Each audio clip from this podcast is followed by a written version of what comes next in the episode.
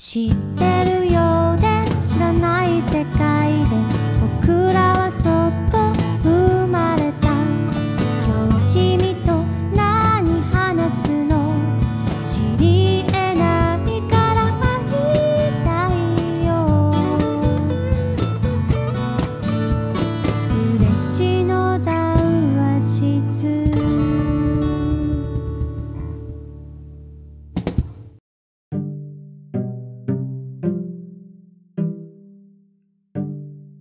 佐賀嬉野温泉で夜な夜な繰り広げられる秘密の談話室。旅館大村屋の北川健太が市内外で活躍するさまざまなゲストと共に対話形式でそれぞれの物語ナラティブを語り合う番組です、えー今回もですねローカルビジネス談話室ということで地方で会社を経営している人や個人事業主同士が人物金など経営の中身について語り合うコンテンツを小木市にあります、えー、お隣印刷の代表お隣さんとともに、えー続けておりますということで、はい。今回は、えー合同会社のライトギアですね、えーすごいかっこいい、えーうん。会社のお持ちの山本卓大先生にですね来ていただきましていろんなお話をしておりますけども。ー前半面白かったですね。面白かったですね、もうそれなんか山本さんの人生がいじめから始まったっていうところがねそうそうそうそうすごい、これは映画になりますよそのうち、うん、ちょっと。映画に。いや喋っていいよ。あ、いいの？えマジですか？マジで？映画映画撮りましょう、映画。映画。ま撮ってますけど、今あ俺。映画撮りましょうよ。そっか今撮ってるんですか？今、僕、映画監督ですもん、今。何の映画撮ってるんですか？あの中山間地域の啓発の動画なんですけど、その農業の農農村 RMO っていうのがあってですね、はい。これからあのその農業とまあ中心部との経済をこう動かすなんか組織作りみたいなところで、あのいろいろとこう動くんですけど、それのきっかけ知ってもらう農村 RMO っていう言葉を知ってもらうきっかけのためのえー、と言ったら動画を作るっていう、農村 RMO って何なんですか？これはねあのその地域経済を回すみたいなああなるそほど。の農家さんと中心部をこうなんか、ま、うん経済も俺もちょっと難しいことわから難しいんですけどなんか回すっていうなんか仕組み作りをなるほど。これから、えー、と佐賀県で取り組んでいきたいねって思ってる県庁の職員さんがおられてその方が、えー発起人でお映画を撮りたいって言って映画をじゃあ撮りましょうよって言って映画を今。へえあありましたね RMO 農村型地域運営組織の推進、ああなるほど。難しい言葉ですけどね。具体的には複数の集落にわたる範囲例えば小学校区程度のエリアを対象に、えーしていると、えでもなんかさっき前半戦でちょっと言ってたその地域を価値づその地域に価値を作っていくっていう取り組みに近いのかな？ーそうですイメねージ的には。ね。うん。農地の保全地域資源の活用生活支援の3つの事業に取り組む組織、うんうん、えー。自走できるような仕組みになるってことでしょ？そうです。今までがその直払い制度っていう制度だったんですよね、うん。農農業の方々の支援ってそれって、ね、あの大大筋で言うとなんか地域課題を掘り出してい、うん。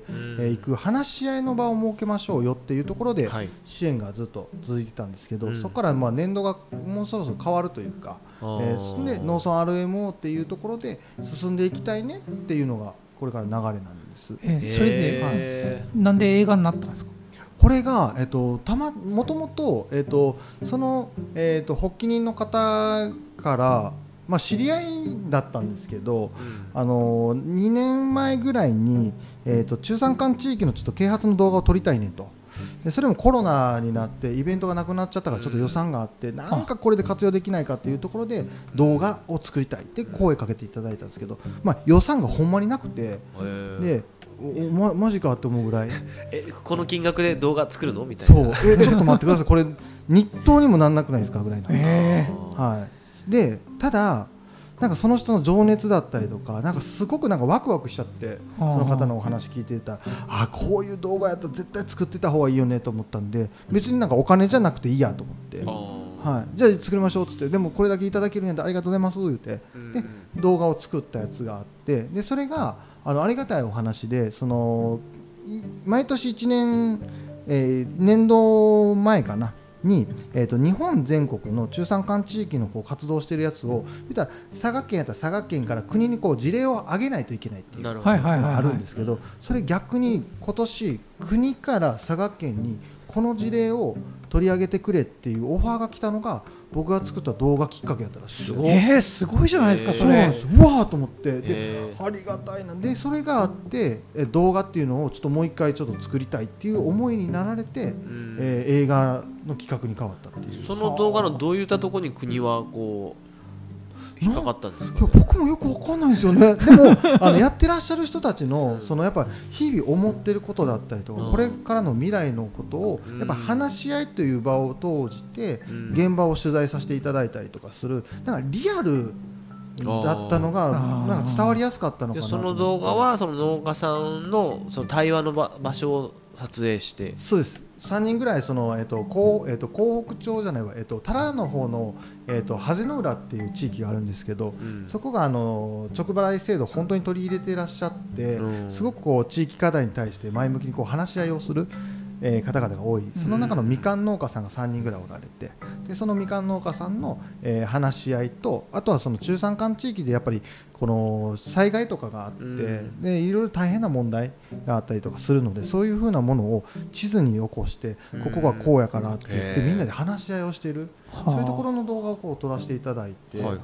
でそれがなんかなんかすごくリアルにうん。まあ話し合ってる姿を、ううんん、とりあえずもう喋るっていうことだけをちょっとテーマに僕は撮らせていただいたんですけど、へうん、それえがなんか良かったのか、へうん。で、それが映画につながってる。そう次のステップとして映画にこうつながったちなみに公開とかは今のところ予定でいつぐらいなんですか？映画公開はなんとかですね5月の頭とかにしたいなと思って。る来年の？来年の。来年の。はい。うんもうすぐだ。はい皆さんがあの田植えで忙しくなる前にと思って。はい、ただ1年間ぐらい。あと12月か1月ぐらいまで撮影はするんですけど、うん。それ終わったらそれで編集入って。でそのあじゃあ。農村 RMO ってね勉強になりましたね。そうねそう本当ちょっとまた調べときでもはい。例えば佐賀だとそういう農村 RMO を県で今やろうとしてる。これから取り入れていきたいっていう。なるほど。でで先進的に鳥取とかあっちの方は徳島とかもそうなのかな。結構先進的に取り入れてらっしゃって。で今その県の職員さんだったりとかがそっちに視察に行って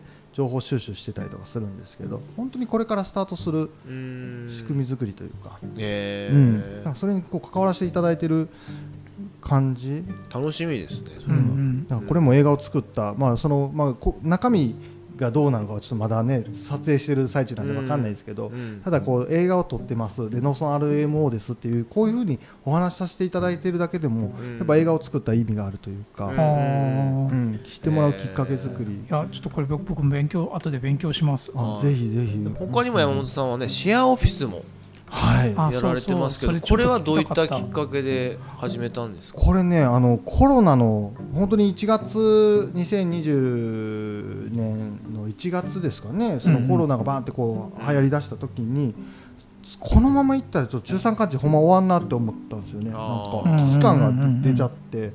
でなんかできないかなと思った時にたまたまその地元の、えー、と移住された方とお話をしてて「なんか卓君移住って重たくなかった?」って聞かれてうん「はい?」ってなって。うんいや僕結構あのノリで来ちゃったもんだから 別に移住に対して重たくは感じてなかったんですけど、はいやっぱり一般的に考えたら移住って重たいもんだってでその理由としては一個仕事っていう部分があってじゃああこの仕事をどうやってこうライトにうんそのできんのかなって思ったらそのコロナのテレワークうん。だったりとかがこう増えてくるっていう、まあ、情報があってじゃあこれ作るんやったらそういうふうに仕事を、まあ、パソコンで作業できる方々うん。をまずターゲットに山の方にもうパソコン時代で来れるような状態を作った方がいいよねと思ったので、うん。じゃあ山の中でこうコワーキングスペースとかシェアオフィスかなみたいなんで、うんうんターチ上げようと思って声だけ上げ始めたのがスタートでした。えへえー場所は？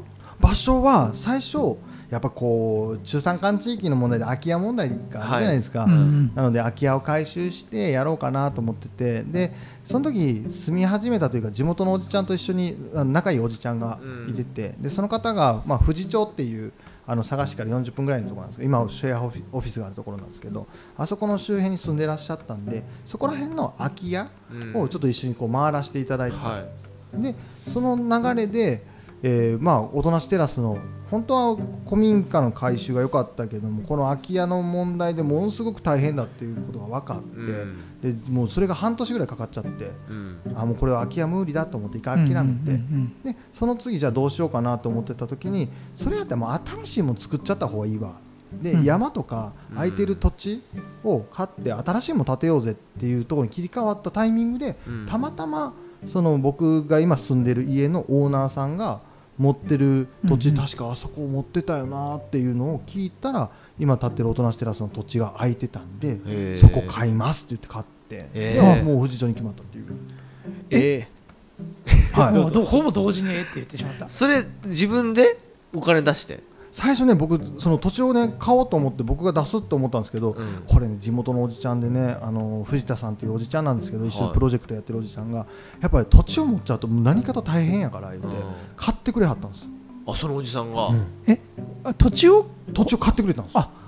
だからあとは上物をすぐるちゃんなんとかせえって言われて。あー。はいみたいな。じゃあ土地代払わなくていいんですか？そうですそうです。ええはいちゃんと契約して。そんな足長おじさんみたいな人いるんですいるんすよ山には。山に。ほんまに。へええでそれは一応、えっと、土地代としては借りてるって感じ？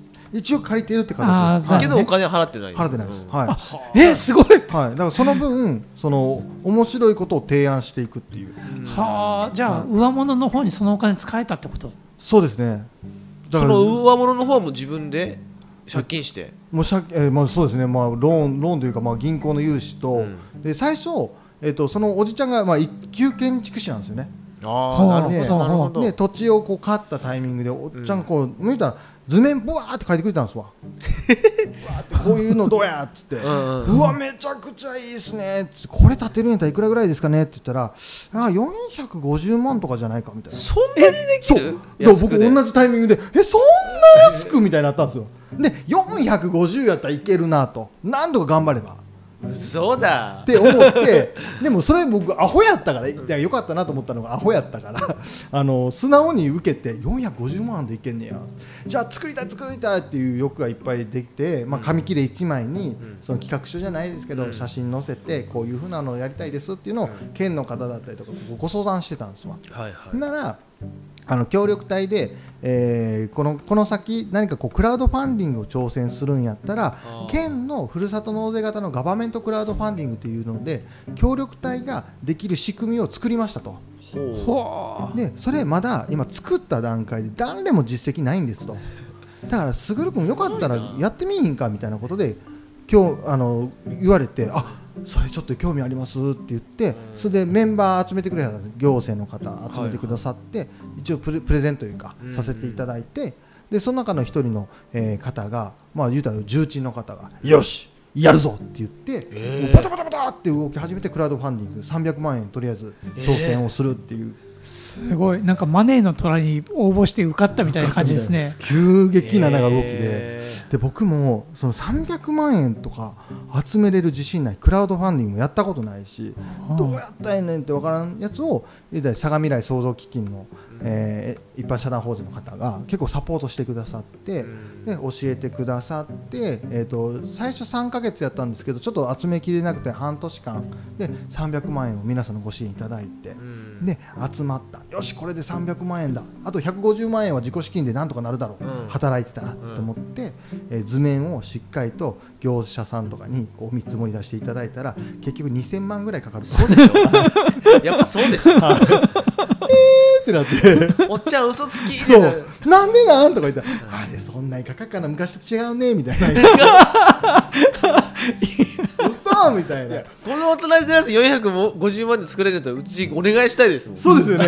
いや僕もそれちょっとね 回収収絶対やると思ったそのぐらいで済むんだったら。えじゃあ2000万でもうでも GO しちゃったから。もう GO しちゃったしもうクラウドファンディング終わっちゃったしこれはやらなあかんなと思ってどうしたらいいんかなと思ったらその時もたまたまその銀行につながりのある、えー同じ、えー、とよろずのメンバーがいてたんですけど、よろず支援拠点の、でその方が「あすぐる君こういうことやるんやったらちょっと銀行さんちょっとお話行ってみたら?」って「融資とか興味ある?」っつって「えー借金でしょ嫌です嫌です」って言ってたんですけど、うんでもその時に「いや待ってよ」と「一回でもここで借りとかんとこれ成功させられへんの建物建たらへんから、うんそんなん言ってる場合じゃないからじゃあちょっと銀行にお話行こうと思ってたらその時も銀行さんにこうなんかいろんなお話いただいた中で実はと。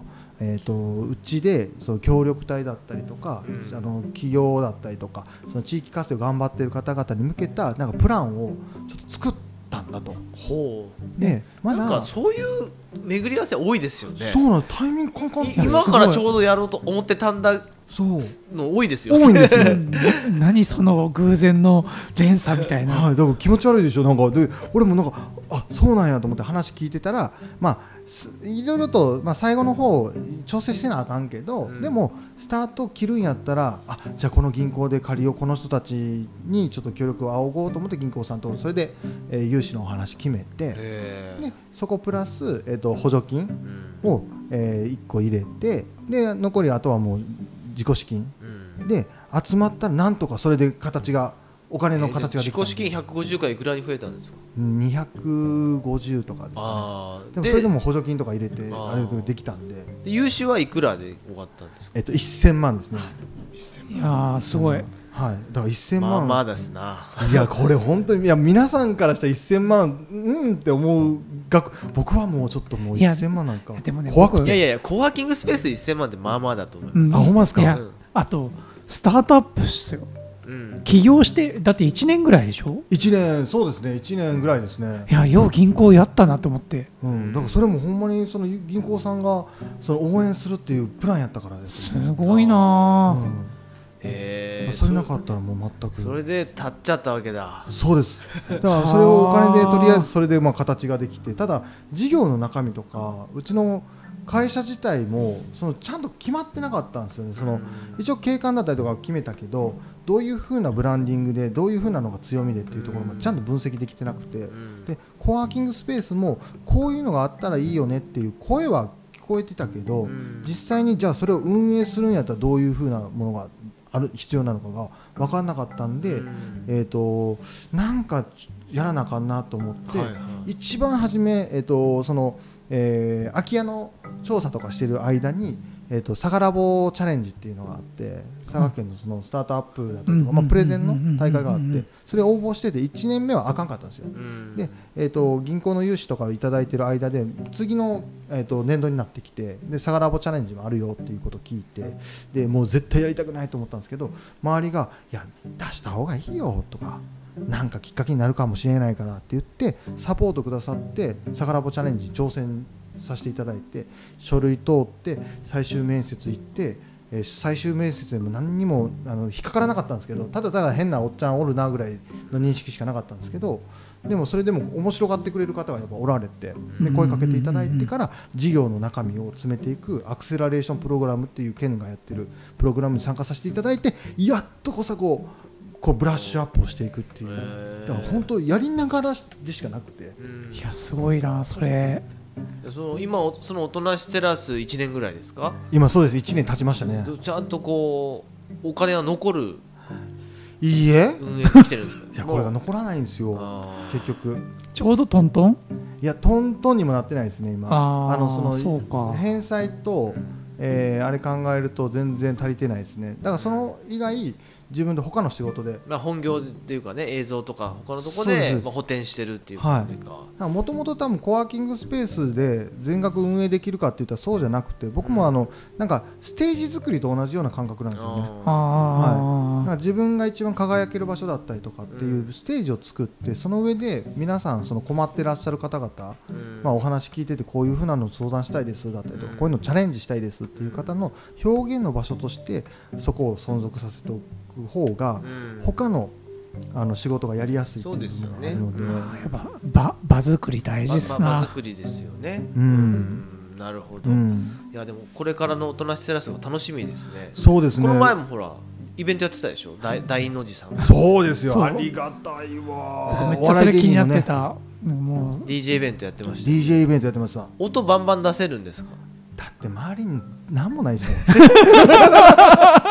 何にもないもん。素晴らしい。はい。あれもありがたいきっかけというかたまたまでしたから、うん。うん、だからああいうふうなイベントことは、うんあの面白いなと思って。今まではなんか自分で発信して、うん。なんか自分で企画をしてやってたものがちょっとずつあのこういうのやりたいですって言って挑戦してくれるあー。あの場所を使って、うん。で一緒に言うたらあの売り上げ上げようぜっていう形なので、うん。あのまあ、人が来えへんかったら赤やし、ん。まあ、来たらちょっとプラスやしとかいうようなことをやってた時にそういうふうにあの興味ある方がまたお声かけていただいて、うんうん。大の字っていうお笑い芸人の方がいてて、えーこの期間ちょっと佐賀県にいるからなんかイベントやりたいって言ってるんです、ん。大人ステラスでやってみませんかっていうので声かけていただいてつながったっていう。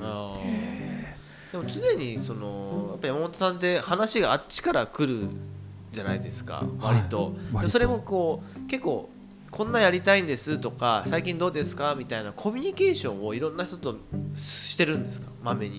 いやまめには全然できてないですね会ってめっちゃ喋るだけ。あ会った時にわーって喋るんだ。はい。喋ってあと皆さんの話聞いてでおーおーって言って情報収集するぐらいで、へー。プライベートでなかなかこうやっぱり仕事他の仕事してるからなかなか連絡取れなかったりとかするんですよね、なのでこうやってなんですかねご飯食べに行こうぜとかが全く今してないというか、ああうん。そうなんですか？はい、だからそれなのにあっちから話がどんどん来るんですね。そうですねありがたいですね。ねありがたいですようね。はい。ん、いや結構引き寄せられてるなっていうのがすごい今日今うん。話して伝わってたんで、いやだから客観的に聞いたらですよやっぱり割と県にも通ってるのかな県庁にも通ってるのかなとかうんうんうんこうねいわゆるいろんな人とこうコミュニケーションをまめに取ってるのかなとか思うんですけどそうじゃないんですね。そうでもないですね、うん。だから空いてる時はなんかちょっと時間作ってあここ行ってる2時間ぐらい空いてるわ。あじゃあそその間でちょっと寄れるねとかっていうのはあるんですけど、でもそこまで頻繁にはなくて、なるほど、はい。ガンガン営業してるわけでもないってことですよね。そうですね。なんか協力隊の時は結構それが多かったから、営業じゃないですけど自分のところでできた野菜を持って県庁行って、はい皆さん配給ですって言って、うん。トマトを配ってとか。あはなんかしててなんか県警さんだったりとか行って、うんはい皆さんこんにちはってー言って県警はい佐賀県警さんとか行 佐賀って県警って言ってるんですか、はいすみません山本卓です。誰々さんいますか？って言って。で来ていただいてはい野菜です。言ってけ 県警何しに行くんですか？はえっと遊びに行きます。これ割とそういうこと多分ややってると思うんですよね。そうそう。うん。うん。脈絡もなくもう飛び込むっていうこと結構やってますよね。そうですね。なんかあんまりあんまり考えてなくてはい、この人なんかつながりの中でなんかこの人とつながったらこういう風な仕事あるだろうなとかなんか考えると思うんです最初って。でもなんかそれなくてなんかこの場所でただただ楽しみたいっていうあだけ。でもその振る舞いって僕佐賀で起業とかスタートアップする人に大事な要素な気がする。あーそれね分かる分かる、うん。んうん、なんかね、えっと、下心あったらダメな感じがすごいする、うん下心かな？というかまあなんか全部大広げにこう自分の思いとか言ってなんか可愛がられる。あああそれうん。大事ね。ーなんかねそそれはね佐賀の県民性で多い人種って結構あるじゃないですか。あるあるある。うんうん割とそういう人たちにも可愛がられるし、うんうん。なんかちょっとなんかやってみないってこう言われるなんかそのなんかないい意味での可愛らしさが山本さんあって、はい今にで言うと あのリブコーヒーの森永さんとか、あのああいう太陽系のラテン系の人って少ないんですよ嬉野。嬉野というか佐賀そうですねそうですね。ラテン系少ないんですよね。うん少ない。割と山本さんもラテン系じゃないですか？スイッチ入った時は。あ僕そうですね。オフの時は分かんないですけど、はい。オンの時は割とラテン系ですよね。そうですね。もうずーっとなんかサンバ踊ってるみたいな。そうそうそう。ずっと感じですもんね。そうそう。だから割とラテン系で行くっていうのはね佐賀でうん。起業するというかスタートアップで、うん、会社やるのなんか取っかかりとしてはなんか仲間作りにもってこいだと、うん。漢字の良さやったっけ？感じの良さなんか落合陽一が言ってたやつだったっけ？誰が言ってたっけ？そうなんですよ。今回ニュースピックス風っていうの忘れてました。あそうそうそう。そうそう。まあまあこれからはね AI とかも含めていろんな変わっていくと、まあ、極端に言うと人間のなんか大事なところってもううん。漢字がいい人がそうじゃない人が、おー。そうそう。で漢字の悪い人ってマジで存在価値がなくなると。うんうんうんうんうんこの漢字が悪くて頭がいい人が一番悪い、うんうん。一番意味がないっていうか、うんうん。必要とされないだって頭はもう AI とかなんとかこうやってくれるわけそうですよ。ですよね。あと感じよくて話してたりとコミュニケーション力しかも人間になんかももう持てないんですよ。あー確かに。あとはもう全部 AI がざーっといろいろ考えてくれるから、うん。あとやれることって僕らみたいに今日話して一緒にご飯食べたりとそうそうか世間話しながら そうそうなんかあじゃあ今度こんなのやってみようかみたいなことは人間にできる、うんうんから人とのなんかコミュニケーションとその感じの良さうん。が必要みたいな話を落合陽一はしててだそうそう。からうちの子供にはもう感じよくなれよって言ってそうそう、えーそのポイントはラテン系ね。ラテン系やっぱラテンに行った方が。そうですね。で俺だから南国の国やと思ってたっすもん九州は南いやなんかイメージペンタ共和国ですよ。いやもうそうなんですけどね。なんか九州イコール南の国みたいなイメージだったから。ああでも確かにそうですね、はい、楽しいかなと思ったんですけど結構ガンガン雪降るし、結構閉鎖的やし。閉鎖的ですよね。特にペンタ共和国そうじゃないですか。はいもうガッチガチなんか言うたら言うたら山林が今あっこまあらそうですよね。80%占めるんでやっぱ皆さんやっぱぎゅうぎゅうというか、うんうんうん。閉鎖的やからだから本当にこっち来てからなんか本当おしゃべりするのも好きやし、うん。話聞くのも好きやしで考えることも好きやし思いついたらとりあえず喋ってみるから、うん。で行動してみるからだからそれがうまいことハマってるような気がするというか伝わりやすいというか、うん。こんなことやりたいねん言ってすぐ旗振るし、未確認生物作りたいねんって言って旗振ってでも誰も見てくれへんけど、うん。旗振るだけ振ったらなんか1年後ぐらいにちょっと興味ある方が増えてきてとか,、うん。なんかそうですよね、はい。これそれ東京でそんなことやったら多分違うっすよねいや違うと思いますね。ゆできへんと思います東京。やっぱそうだよね、まあ、東京はそのビジネスがやっぱでかいから規模が、うん。それ例えばテレビ局とか言っても、うん。一つの案件とか言っても、うん。その俺がこれやりたいみたいなことを、うん。ペーペーが言ったってそう。もうマリがふーんって。何言ってんのってもう一つのコマでしかないから、でも佐賀とか地方だと主役になれるというかもうすぐ中心になれるっていうところがまあそのクライアントワークのねこう予算とかうん。仕事の規模は金額で言うとちっちゃいかもしれないけど、やりがいはありますよね。いやめっちゃありますね、うん。これが本当に僕が東京で同じことやってたら無理ですし、ん。なんか佐賀県っていう場所ステージやったからこそうん。なんかできたことだとは思いましたね、うん。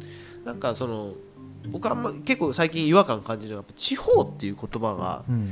違和感感じてて東京とか都市部に対しての地方じゃないですか、東京も地方だと。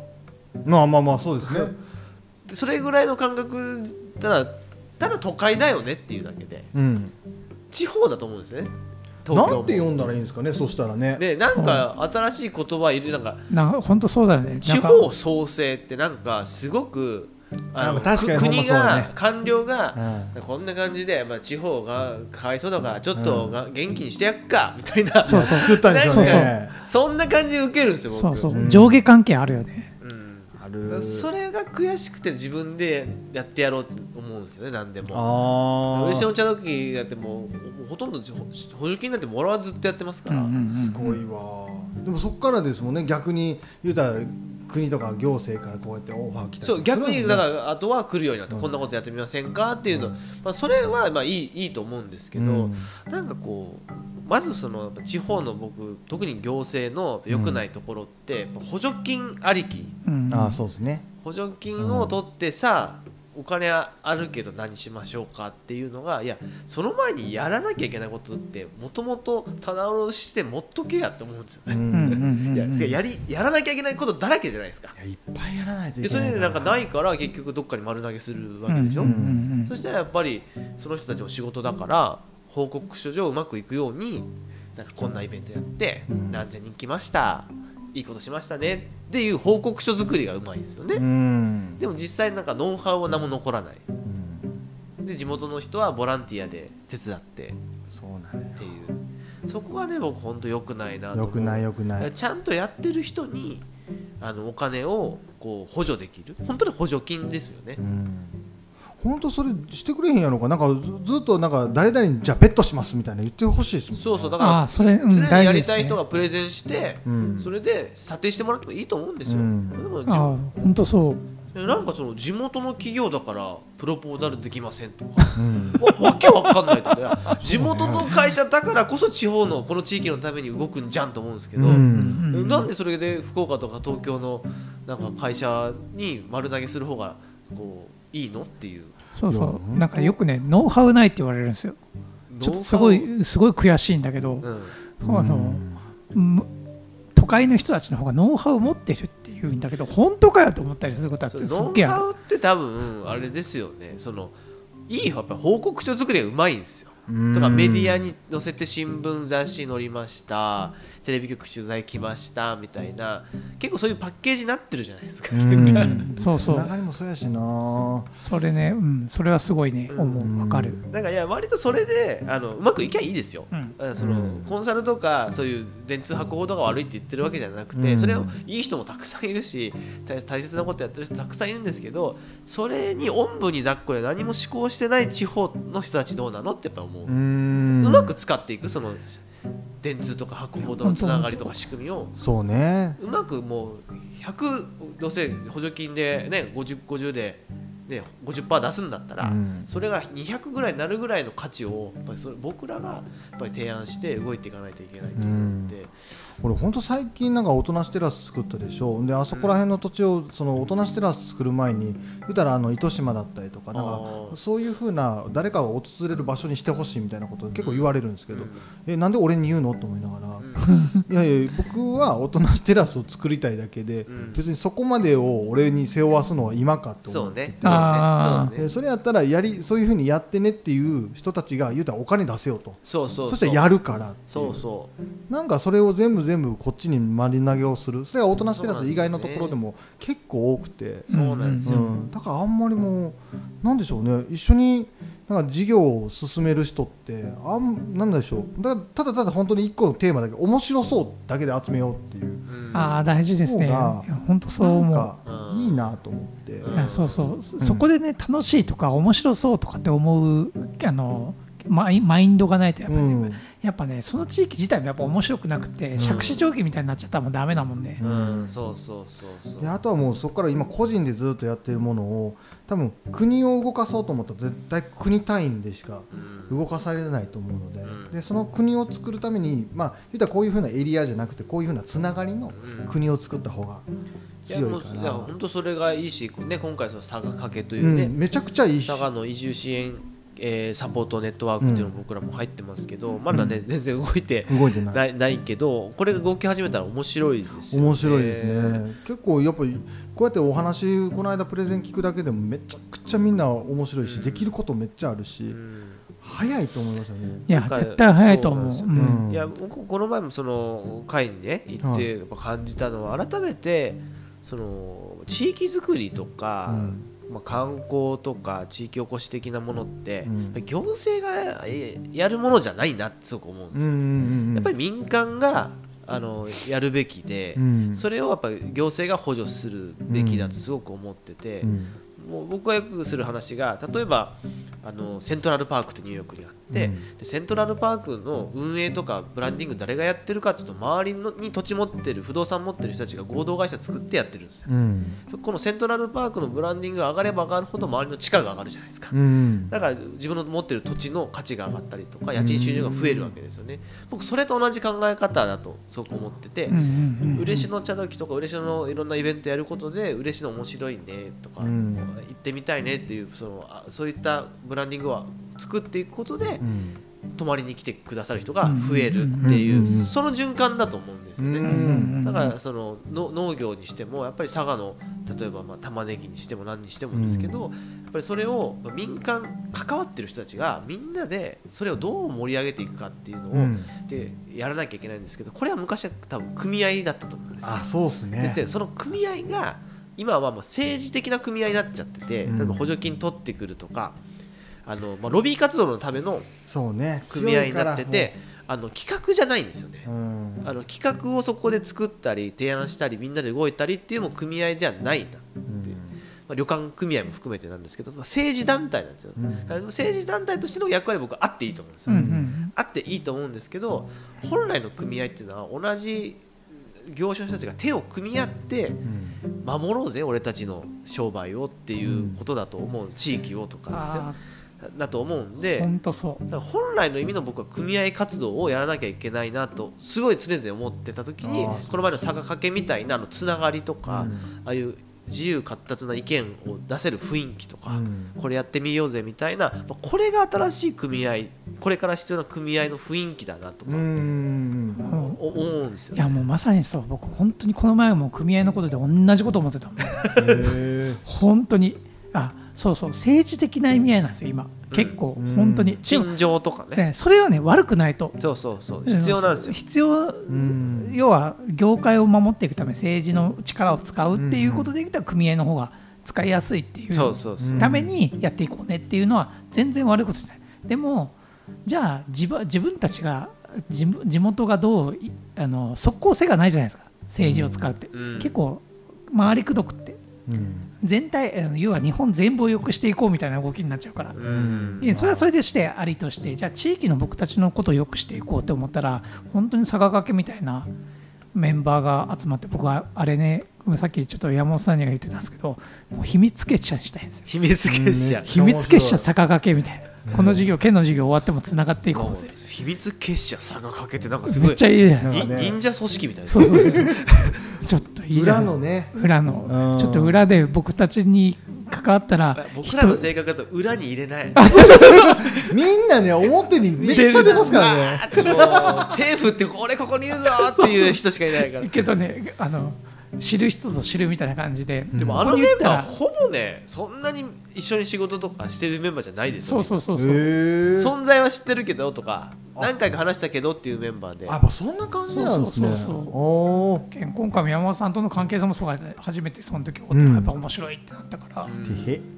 だからそそういう秘密結社をこう増やしていったりとかうん。ま自然に増やしてが同じ思いを持ってる人が多分そう。自然に集まってでお互い何できるみたいなのを多分今まではその小木とか三瀬とか、うん。あの富士町とか嬉野とかその地域単位だったと思うんですけど、うん。それにも多分僕限界がそのうち来ると思うんですよね、うんうんそれこそ人が減っていくのはもう前提なんで、うんその時やっぱり佐賀県としてこう佐賀県どう盛り上げていくぜとか、うん。なんか面白いビジネス生まれないかとうんかいうのはやっぱりああいうなんかな地域とか世代とか業種超えてなんかやっていくのはすごく必要だと思うんででもうん。それの小さい成功体験を嬉野茶時で僕できてるんでできると思うんですよ、だって超赤字で困ってた茶農家がブルガリホテル行ってるんですよ。すごいですよね。ね。マジすげえ実績やわ。あってあの副島園なんて売り上げ3倍ですからね。うんすごいすごい。すごいわ。8月1日で株式会社化しましたよ。いやすごい。うん副島園。マジそのノウハウちょっと聞きたいもんな。どうやって俺そういうふうなサクセスストーリーとはの中のそのどういうふうなところで困ってどういうふうにそれを打破していったのかみたいななんかその戦略はめっちゃ聞きたいですよあー副島園はこの嬉野談話室でも何年か前ですけど出ていただいたので。ある程度まででは聞けますけどやっぱそこからのあの T ツーリズムとかこのコロナ禍になってからの副島園すごいのでそこも改めて掘っていきたいんですけどいや僕は農業は本当にですね可能性はあるっていうのを本当にもう身に染めて感じてますね。僕そこは山本さんがうどれだけつあの発信できる力を価値として変換できていくかっていうのって結構今が結構いや多分僕うちの業界もそうだと思うんですけどね、多分そういったところの地域にそういった人たちがいるだけでもうん。絶対価値がある時代になるさっきの風と土ですよね、はい。風の人土の人っていうところの、うん。風の人を地域で本当に一人がおるだけでも全然違う話だよね。なんか今めちゃくちゃあのもう三瀬とかであのーペンタ共和国にいる一次産業の人はもうみんなフェラーリ乗ってるぐらいにしたいんですよね。うん。いや本当そうですね。なんかなんかもう本当に稼げるんやったら稼がしたいし。そうっすよね。でそのためになんかなかなか一歩踏み出せないのであればそこを応援したいっていうところがあって大人しテラスはそれであのやりしたいを形にするテラスっていう表現をしているしなんかそこから生まれたプロジェクトがなんかみんながこう楽しんでくれるようなものに生まれ変わったりとかいろんなこう関わりができてくるとそれだけまた違うプロジェクトにも派生していったりとかなんかみんなが動いていく流そうですよね。れをやっぱ作っていくことがなんか今後必要になってくるかなと思う。かな。くちゃ必要だし絶対やらないとそう。あの本当中山間地ねなくなりますよ、なくなる、うん。人の営みが。そう。だから余計にその僕もこの協力隊をやってみてその地域活性化っていうところにやっぱり重きを置いてたわけじゃないですか。でずっとこう地域活性化って言った時に自分の地域がよく分かんなくて。うん。えどこなんと思ってどこからどこまでとか。そう。だから自分が住んでるところからこう コンビニがあってえここスーパーがあってとかいうやつ書いてたんですけど、うん。結局3年目、まあ、2年半経ったんですけど活動期間が。2年半経った時に自分の地域って結局エリアで考える地域じゃなかったというあかー誰がどこにいててっていううん。そこの距離の地域しかなかったんですよ、うん。だったら行政が考えるような地域活性って結局そのやっぱ、えー唐津市やったら唐津市とか嬉野市やったら嬉野市とかっていうエリアで考えてこの地域をどうやってやっていくかっていうことをやっぱ考える方。で、うん。僕たちはやっぱり自分のこのこの関係性のここだけでどんだけおもろいことできっかねみたいなのを、うんやっぱ喋り合っていく方が面白いから、やだからね大事ですこういう対話のね。対話大切。だから僕は自分地域活性化っていう言い方をして自分たちがどうやって面白いか。だからそれ以外別に気にしないでおこうみたいな、うん。なんか周り気にしいてたらやそうなんですよね。ねいや割とそうぼ僕もやっぱり、うん嬉野の今後どうしたいですか？みたいな言われるんですけど、うん。嬉野どうしたいか思ってないですよ、うんうんそうですそうよね自分の、まま、身の回りを楽しくしたいとか、うんうん。関係してる農家さんとか他の旅館さんとか飲食店の人たちとなんか面白いことできないかねっていうのだけなんで別になんか嬉野の市民全員をこうしたいみたいな。じゃまあないですよね、思ってたら多分市長とかに立候補すると思うんですけど。そこなりたいわそそこけじゃないから。まではちょっと荷が重いなみたいな。そうでも本当そうだよね、自分の手の届く範囲内の人とどれだけうん。を楽しくできるかみたいな、うん。一緒に何かおいやもろいそういう人がことできるかって街に100人いるだけで街変わるんですよ、うん。そうですよね、うん。だから全部を良くしようってはまず思ってないうん。し、いやそれこそこの前あの2日前長崎県立大学のちあの地域をやってる学科の人たちが先生と生徒来てくれたんですけど、あの街をどうしていきたいと思ってますか？みたいなそれこそ質問があった時にいや思ってないですと。だから、うん。まあまず大事なのは小さく面白いことを始める。うん。その火種をもう小さくてもいいからもう火をつけて、うん。少しずつまあ広げていければいってもいいしでもこの火が大きくなりすると大火事になる可能性もあるから,、うん。だから既存のだと組合とか、業界のルール壊しちゃう場合もあるじゃうないですか。ん。例えば同じような茶時みたいな茶農家ばっかりになっちゃったら問屋いらないわけですよ、うん。自分で勝手に売るから。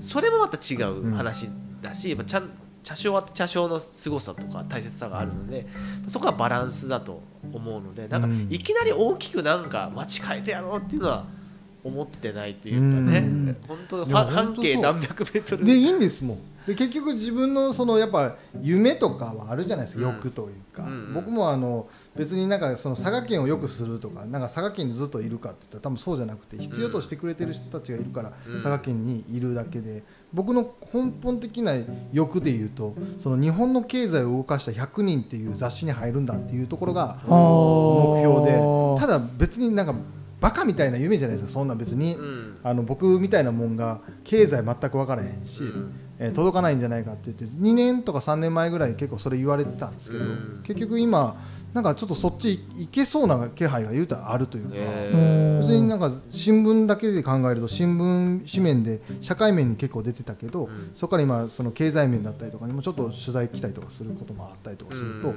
今まで経済っていう関わりがなかった人間が経済に乗りましたよって言ったら日本の経済を動かした100人っていうワードの中でもいけそうな気がするというか、なんか自分のゆ夢みたいなものはすっげえでかくてよくてなんかやりたいことをちっちゃくいろいろとこうふなんか道幅広げるみたいなもんで。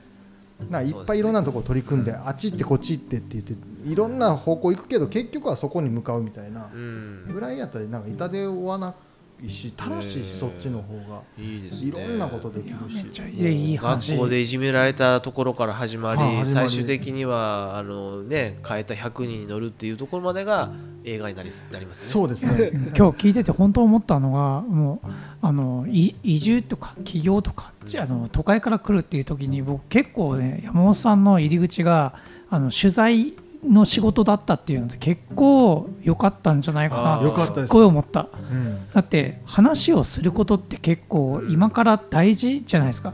感じの良さも含めて。うでこんなに明るい人がラテン系がね。パーンって佐賀に来てうん。なんか面白そうなことやってくれそうこの人と話してたらってうん僕たちも今思ってるもん。うん。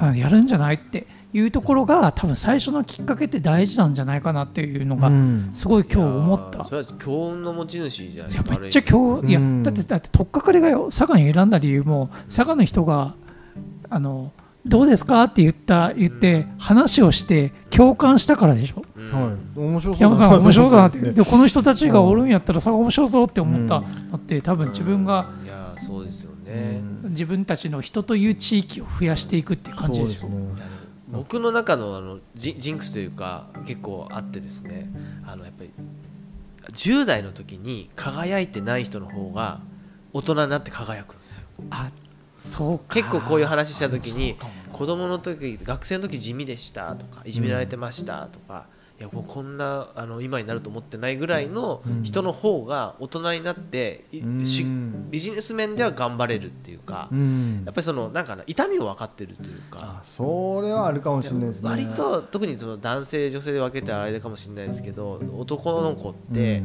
この小学校とか中学校からめちゃくちゃずっとなんかな勉強もできてサッカーもできてうん。めっちゃモテててって言うと調子乗っちゃうじゃないですか乗る。何でもできちゃうと思ってん。そのまま社会人になるけどまあ社会ってまた全然違うルールだから、うん。割となんかその今そんなになんか良くないみたいな話を、割と聞聞くし、実際にこういうなんかポッドキャストとかいろんなあの今ビジネスやってる人と話すとやっぱりほとんどの人は、まあ、中には別別格もいますけど、うん。ほとんどの人なんか昔地味だった。あでもそれ思う。思う俺も一回ほんまにあの、まあ、その役者をやり始めて、でちょっとずつこうやってなんていうんですかねあの一回昼ドラのあのメインキャストうん。にほぼ決まったタイミングがあって、昼ドラのメインキャスト？そう。ですもうすぐるくんで決まりましたみたいな、えへー。ただあのまだちょっとオーディション最終までやるのでえいててくださいみたいな、うん。でもうその時結構なんかちょっとなんか変に天狗やったというか、えーで俺もき決まったし大丈夫やと思ってその最終のオーディション一応ね僕、まあ、行きますわみたいな感じで、うん。行ったらもうボロボロでセリフも覚えてないわ。喉から声出えへんわ。あ動かれへんわで。もうそれでもう言うたら首切られた状態、へー。2, か2年ぐらい仕事なかったえー。でそれがあってもう一回若い時に天狗という状態をなんか今経験できたから、うん。今どんだけこうなんかある意味ちょっとちやほやしていただいてるところもああったりとかするんですけどなんか変にあのこうなれへんというかそうですよね。もうすいませんすいませんって。やっぱりそその気持ちどっかで持ってないとダメですよう。ん、だねから若い時にちょっとくじいたのも良かったし、うん。なんか今までの人生の中で全部、まあ、タイミングなんか良かったっていうのは僕あながちその逃げるっていう感じは悪いもんじゃないなと思ってて、うんそのその場所で一生懸命頑張って考えて行動を起こしてで自分が壊れそううん。っていうタイミングであったらしがみつかず逃げろって思ってて。ああうんそれ逃げる勇気ね。そう逃げる勇気絶対いるなと思ってて、うん。でその先であの何かを掴むとか何かきっかけを得るために何かを挑戦するっていう、うん。だから逃げるっていう感じもあの挑戦するっていう感じも中には兆しがあるから。そうですね。うん。うん、だからしんどくなってしがみついて壊れるぐらいやったら違うとこ行ってもってノリででその先で何かを掴んでしまってそれに対して挑戦するとあの僕はいいかなと思うので。素晴らしい。いやーちょっと感動しました。よ 結構逃げる人生やったなと最後に名言までねいただきましすごいてこれありがとう絶対ございます。このこの最後を聞くだけでもこのポッドキャスト聞くべきですな、兆しを感じろと。兆しを感じる。自分で掴めばいいんだ、兆しを感じる男山本卓どうもありがとうございます。ということでですねあの今回の、えーローカルビジネス談話室ですけども、えー前編後編とですね、えーライトギアの山本卓さんに本当いろんな話を、えーお聞きしまししまして本当全然これまでの経営者と違う、ね、視点で面白かったですね。い。やもうあのね聞き足りない、あ何ですか、うん、でまだこのだってもううんだって社名をなんでライトギアかにしたかって本当聞きたいくらいいけど。やそれはこの後、聞いたらね。あのー食事をしながら。そうそう。もうこれはちょっと番外編で聞こうかな はい。いやでもそんぐらい全然聞き足りない。はい。ね、まだ掘りたいこと山ほどある。うわ嬉しい。ぜひ。ということでまた山本さん、はい。今後ともよろしくおはい。願いいたします。よろしくお願いします、はい。ありがとうございました。ありがとうございました